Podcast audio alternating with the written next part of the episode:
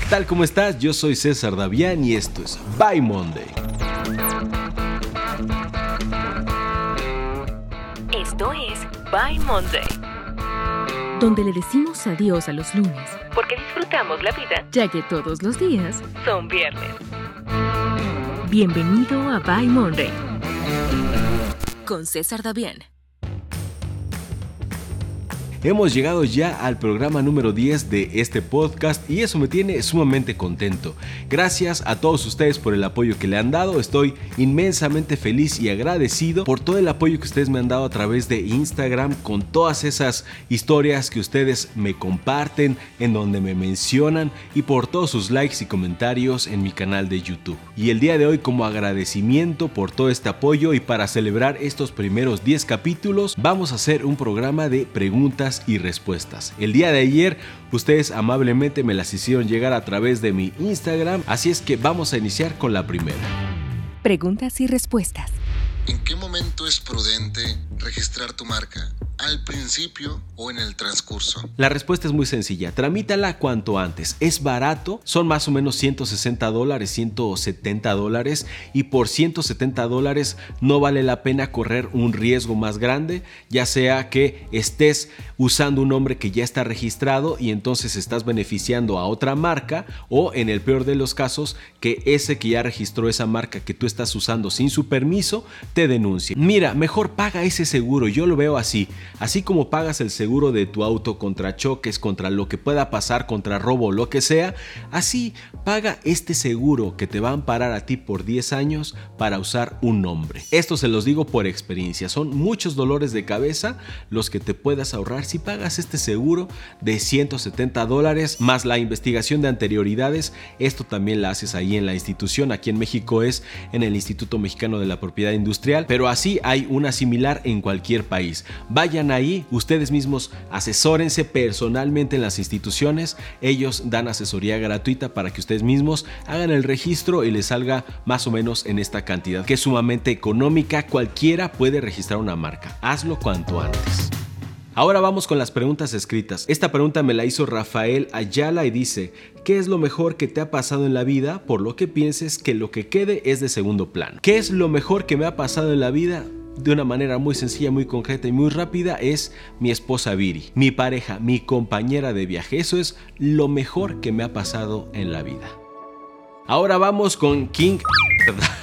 Ese es su nickname, ¿eh? Bueno, dice, tres tips para conseguir diseñar un salto de valor radical. Bueno, te doy más consejos. Y todos ellos están en el video de Elimina a la competencia. Ahí no solamente vas a encontrar tres tips, es básicamente un masterclass.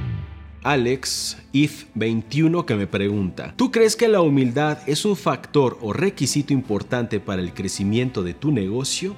La respuesta es un rotundo sí. La humildad, no solamente por parte del CEO, del director general, sino de todos los colaboradores, de todo el equipo que trabaja en esa empresa es fundamental. ¿Sabes por qué?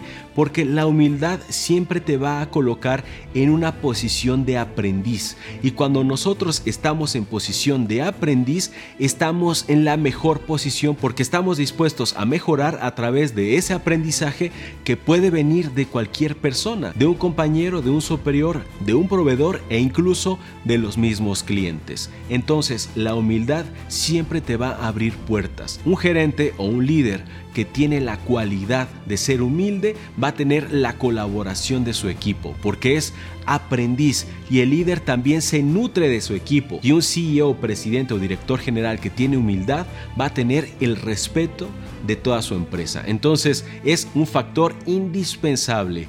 En el momento que pasas de ser aprendiz a ser maestro, dejas de aprender, dejas de mejorar, porque ya no hay nada que mejorar, porque ya no hay nada que aprender.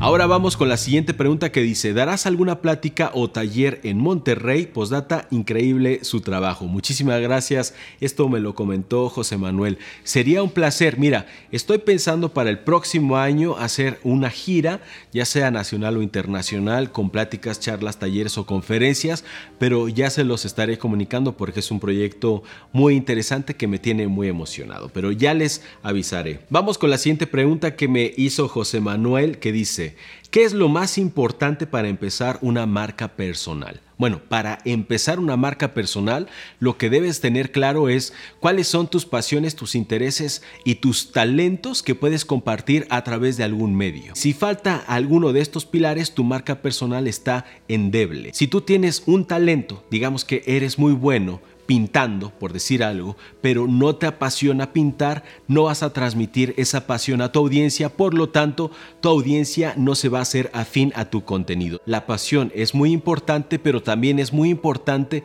el talento. Y por último, el factor más importante para construir una marca personal sólida y ganar la confianza de una audiencia es mostrarte vulnerable. Si no muestras tus errores y tus fracasos y solamente quieres mostrar tu parte bonita y exitosa, difícilmente vas a ganar esa empatía de una audiencia. La empatía se genera a través de una conexión emocional y esa conexión emocional casi siempre se establece a través de ser humilde y a través de mostrarle a tu audiencia que eres un ser humano con defectos y con aciertos, que tú también te has caído pero que también te has levantado. Aquel que nunca se ha caído, ¿cómo le puede enseñar a otro a levantarse? Es por eso que es fundamental mostrar tu vulnerabilidad, no solamente mostrarte como ese ser perfecto, eso es fundamental.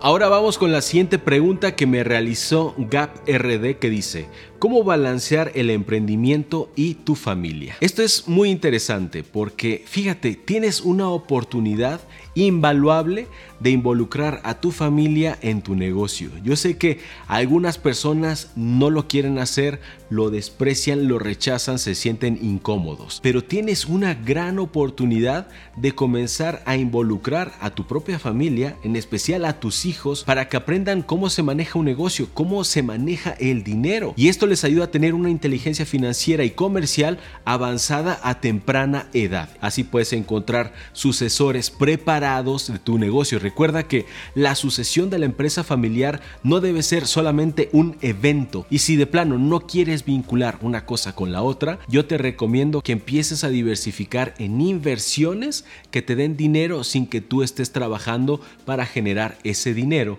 Y eso te va a dar tiempo. Y tiempo es lo que necesitas para brindarle a tu familia. Si quieres ganar más tiempo, no puedes olvidar la regla de tres, que es delegar, delegar a las personas indicadas y delegar bajo supervisión.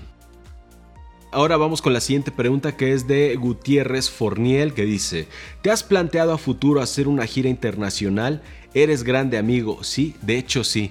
Tengo planeado iniciar una gira internacional el próximo año, o sea, ya a escasos meses, voy a darles la noticia con muchísimo gusto. Ahora vamos con la siguiente que me dice Saúl Vargas, invertir con poco dinero. Ah, bueno, esto de invertir con poco dinero es algo que yo respondí en un video completo porque esta pregunta se repite constantemente. El día de mañana vas a ir a mi canal y vas a buscar el video que publiqué el 24 de diciembre del 2019. Ahí vas a encontrar ese video donde yo les voy a, a compartir cómo iniciar un negocio desde cero sin dinero con los conocimientos que actualmente tengo. Ahora vamos con la siguiente pregunta que dice, llevo 40 episodios de podcast, ¿qué puedo hacer para conectar más y poder monetizar? Bueno, para conectar más con tu audiencia necesitas establecer un vínculo emocional y el storytelling es el mejor instrumento para generar este vínculo. Por eso una de las series más exitosas, bueno, de hecho es la serie más exitosa de mi canal, es de mis Storytimes, donde me muestro vulnerable, donde les comparto abiertamente todos mis tropiezos, todas mis se las comparto abiertamente. Es algo que casi ningún consultor o supuesto gurú hace. Quieren mostrarse perfectos y eso no conecta con la audiencia. Algo que yo siempre digo es, la emoción es el pegamento de la información. Información que no emociona no funciona. Y si tú quieres monetizar, tienes que ver forzosamente, forzosamente el video que se va a publicar mañana 24 de diciembre a vísperas de la cena navideña. Velo el día de mañana porque es fundamental. Allí te voy a compartir la mejor estrategia, la mejor estrategia para vender, que va a ser dejar de vender para vender más. Ahora vamos con Omar que me dice, hola César, saludos desde Acapulco, solo quiero agradecerte por tus valiosos contenidos. Ah, muchísimas gracias Omar, también se vale que no solamente sean preguntas, también se vale enviar un poquito de afecto, con muchísimo gusto lo recibo. Gracias, le tengo un especial cariño a tu tierra, gracias, gracias por enviarme este comentario. Ahora vamos con la siguiente que es de Richis, que dice, ¿cómo hacer publicidad sin herir sensibilidades en la industria de la belleza? Y otras. Bueno, es que herir la sensibilidad. Mira, no se puede ser monedita de oro, siempre va a haber alguien que esté en desacuerdo o en disgusto con lo que tú haces. Mira, hace poquito publiqué una canción que yo compuse y que me encantó cómo terminó. No me importa que no sea reggaetón, no me importa que no sea un género que esté de moda, no me importa. ¿Sabes por qué? Porque como dice la canción, nunca complaciente. Complaciente es aquel que trata de complacer a todo mundo y no puedes complacer a todo mundo. Esto le pasa incluso a grandes gurús hindús, por ejemplo, que tienen toda la sabiduría del mundo, pero siempre hay alguien que está en desacuerdo con ellos, por más iluminados que estén. Entonces, no trates de agradarle a todo mundo, pero sí debes ser súper respetuoso con todas las culturas, con todas las ideologías y con todas las preferencias. Eso sí, siempre respetuoso, pero aún así te lo aseguro y te lo advierto. Siempre va a haber alguien que esté en desacuerdo contigo y con tu marca y con tus valores, por muy humanos que estos sean. La humanidad es así y tienes que aprender a lidiar con todo tipo de comentarios y con todo tipo de personas. Como dijo Buda, ama y haz lo correcto. Si tú amas y haces lo correcto, lo demás es lo de menos. Ahora vamos con la siguiente pregunta que dice, ¿cuándo comienza Villa Emprendiendo Online? Qué bueno que lo preguntas porque justamente ya se abrieron las inscripciones. Al terminar este video ya se pueden inscribir porque va a ser una villa sabatina. Esto es para que todo mundo pueda participar. Aquí en la descripción de este video, si estás escuchando el podcast, ve a mi video que se va a publicar. Este, este podcast se va a estar publicando el lunes 23 de diciembre. Allí vas a encontrar toda la información, los costos, las fechas y los horarios. Recuerden que son grupos muy pequeños porque no son videos grabados. Yo trabajo con ustedes en vivo a través de una cámara, pero es en vivo. Las sesiones son en vivo, los escucho, ustedes me preguntan, yo respondo entonces no son videos grabados. Trabajo con un grupo pequeñito en Villa Emprendiendo en línea, así es que si tienen las posibilidades, inscríbanse cuanto antes. Ahora vamos con la siguiente pregunta que me hizo Laurita Garper.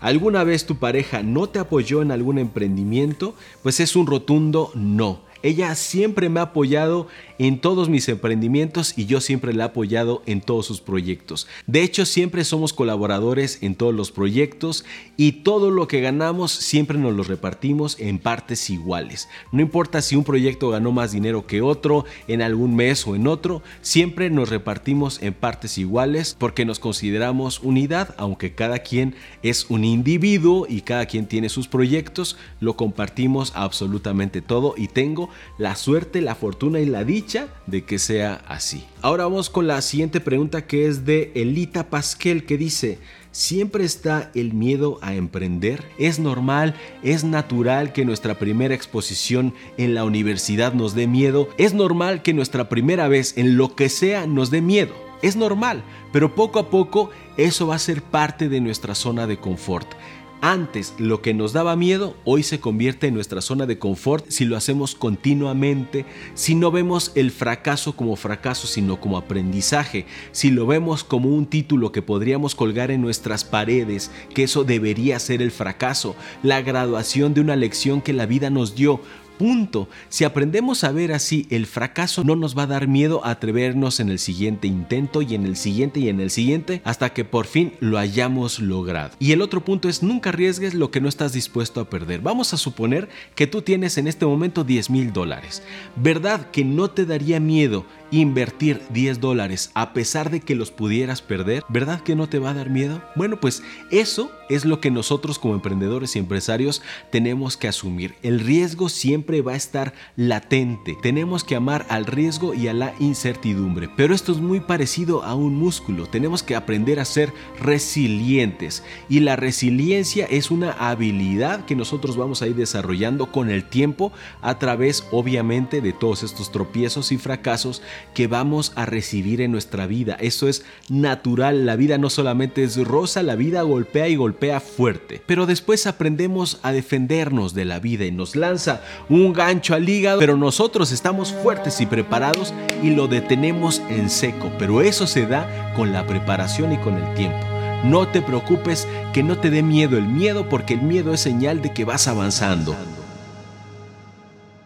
Me llegaron muchísimas preguntas, pero yo creo que con una más vamos a cerrar este podcast y en el siguiente vamos a dar respuesta a los que se hayan quedado en el tintero. ¿Están de acuerdo? Vamos con la última pregunta que es de Olga Alicia 07 que dice, ¿Cómo dejar de perder tanto el tiempo? Quiero aprender a hacer rutinas. Es que fíjate que tener el hábito de no perder el tiempo es un hábito que se forja. Entonces tienes que aprender a ser enfocada. Una vez que tú has decidido hacer algo, enfócate solo en ese algo y vas a ver que fluyes de maravilla y lo que ibas a terminar en 10 horas, ahora lo terminas en 3 o 4 o a veces hasta en dos, dependiendo del grado de concentración que hayas logrado. Ese es el flow. Y así no va a importar que te sobre el tiempo porque has cumplido con esa tarea importante de tu vida. Recuerda, olvida todas las listas de tareas y solamente quédate con una sola tarea que vas a hacer ese día, que es la tarea más importante, la cual te va a aproximar a tus sueños. Y hablando de sueños, ustedes me preguntaron, ¿cuál es la diferencia entre tener metas y tener sueños? Tener metas es tener límites autoimpuestos y tener sueños es pensar a lo grande. Mira, cuando uno tiene un sueño, no importa si se logra o no. Ya lo dijo Gary Vee en una de sus conferencias. Él siempre ha querido o siempre ha dicho que va a comprar algún día a su equipo favorito de fútbol que son los Jets de Nueva York. Siempre lo ha dicho, yo voy a comprar a los Jets y toda su oficina tiene Jets por todos lados, tiene jerseys y bueno, es un fanático de los Jets. Y ahora la gente cuando le critica le dice, oye, ya pasaron 20 años y no te has comprado al equipo, ¿qué pasó? Y él respondió de una manera que es completamente afín a mi pensamiento y a mi filosofía, que fue la siguiente, no necesito comprar a los Jets lo único que necesito es intentar comprarlos y esto es más que suficiente. Mira, te voy a hacer un ejercicio para que veas que los intentos son más que intentos. En este momento, si estás escuchando el podcast o si estás viendo este video, te voy a lanzar el siguiente reto. Intenta parpadear. A ver, inténtalo, hazlo. Nadie te va a ver como un loco porque no vas a decir nada. Simplemente intenta parpadear. ¿Verdad que parpadeaste? Intenta comprar un equipo de fútbol americano de la NFL, inténtalo. Y vas a ver todo lo grandioso que vas a obtener. No importa si lo compras o no, pero haberlo intentado es amasar una fortuna, es intentar amasar una fortuna para hacer realidad tu sueño. Si se hace realidad o no, es lo de menos porque lo más valioso siempre es el proceso. Disfruta el proceso, es lo más valioso. Mira, el triunfo y la cima no tienen nutrientes. Cuando llegues a la cima le vas a decir a los demás, ¿saben que No vengas para acá porque acá en el triunfo, acá en la cima, acá en el éxito, no hay nada, el éxito es vacío. Lo más importante es haber subido a la cima, lo más importante es haber disfrutado la montaña, ese frío que te calaba los huesos, después lo vas a estar disfrutando y comentando a todos tus nietos como una hazaña maravillosa. Eso es lo más importante y eso es lo que todas las personas que han logrado alcanzar el éxito y llegar a la cima han disfrutado el trayecto, la subida, la cima, la escalada, el dolor, el frío, el sudor y el miedo que tuviste al atravesar un risco. Eso es lo que más se disfruta. Ya la cima es lo de menos. En la cima no hay nada. Y así familia startupera es como hemos llegado al final de este By Monday. Espero que les haya gustado esta décima edición. Si les gustó, en este momento tomen una foto o una captura con su teléfono y compártanmela a través de mi Instagram César Davián. Y yo en señal de agradecimiento también la voy a compartir en una de mis historias. Y ahora sí, me voy a despedir de todos ustedes diciéndoles como siempre que tenemos que vencer el miedo, despojarnos de la vergüenza y atrevernos a emprender.